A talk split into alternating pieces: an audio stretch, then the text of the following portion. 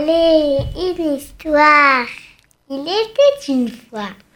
Bonjour à tous et bonjour chers petits amis. Aujourd'hui, nous sommes dans les studios de RCJ avec Naomi. Bonjour.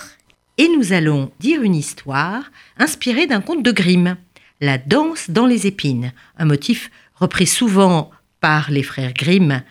Et ce sera à vous de décoder les idées reçues de l'époque sur les Valets et sur les Juifs. Morale universelle qui touche chacun, quelle que soit sa religion, sa situation, son rang et son époque. Eh bien voilà, un valet naïf, un peu bené même, reçoit après trois ans de bons et loyaux services quelques pièces, dix seulement, de son avare maître, une somme dérisoire. Oh, c'est vraiment injuste. Mais, ne comprenant rien à l'argent, eh bien, il s'en satisfait. Il quitte cette maison dans laquelle il n'avait tout de même pas été si malheureux. De toutes les manières, il était seul au monde. Et sur sa route, il rencontre un petit homme qui lui demande quelques sous.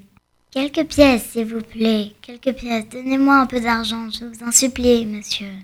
Eh bien, de bon cœur, le valet lui offre tout ce qu'il possède.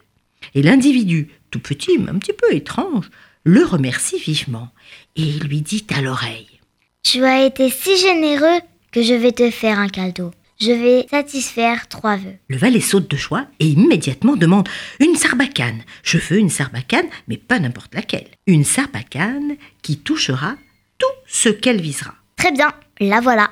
Et puis je veux un violon. Un violon qui jouera fort, si fort que sa musique forcera les gens à danser. Il te reste un vœu. Alors il réfléchit un peu. Eh bien. Eh bien que personne ne puisse rien me refuser. Qu'on me donne tout ce que je demanderai. Voilà les trois vœux. Et le valet aux anges continua son chemin. Et là, il rencontre un juif, occupé à écouter un oiseau perché sur un arbre. Eh bien, le valet là-bas pour lui avec sa sarbacane, et l'oiseau tombe dans un buisson d'épines. Alors le juif tout content se faufile dans le buisson pour le récupérer. Le valet, devenu un peu malin et même vicieux, se met à le faire danser au son du violon, et le jeune homme se met à sauter dans tous les sens. Ça aurait pu être joyeux, si ce n'était dans un buisson d'épines. Arrête, arrête, je t'en prie, arrête, mon Dieu, arrête ce violon. Mais quel crime ai-je commis? Ah ah, quel crime Mais tu as suffisamment volé de chant.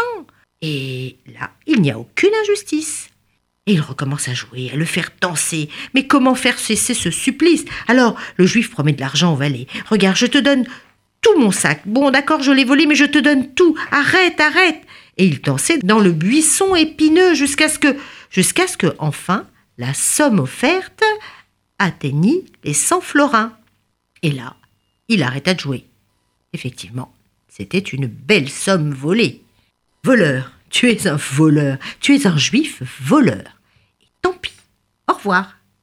Et il s'en alla. Le serviteur prit son sac, son violon, s'éloigna calmement par le chemin. Seulement, le juif, voleur certes, mais furieux, courut immédiatement chez le juge pour porter plainte, sans dire que lui-même avait escroqué les passants. Sur le champ, on alla chercher le serviteur, il fut arrêté, il fut jugé et condamné. Condamné à être pendu. Montant sur l'échafaud, le valet demanda une dernière faveur. Pitié, pitié, je voudrais jouer encore une dernière fois du violon. Dès les premières notes de musique, tous les gens de la place sur le marché se mirent à danser. C'était une vraie fête, vous vous rendez compte Tout le village qui danse devant l'échafaud. Mais il danse, il danse, il danse si longtemps et si sauvagement qu'à la fin, il n'en pouvait plus. Et on dut libérer le valet pour faire cesser la musique et qui arrêtait de danser, épuisé. Et voilà notre sacré voleur, un petit filou, complètement libéré. Mais tout le monde était bien soulagé. Le valet, les villageois, épuisés par la danse frénétique et incontrôlable, et même notre juif. Le valet s'approcha alors de notre ami, le juif voleur, et lui ordonna d'avouer ses vols devant toute l'assemblée. Le juif avait peur d'avouer, mais d'un autre côté, s'il n'avouait pas, il avait peur aussi de danser à nouveau sans s'arrêter. Alors il avoua qu'il avait volé des passants. Il fut immédiatement emprisonné et puis il euh, sera jugé par la suite. Le vol et le mensonge ne sont pas acceptables. Un jour ou l'autre, la justice passe, et pour tous. Au revoir à tous. Au revoir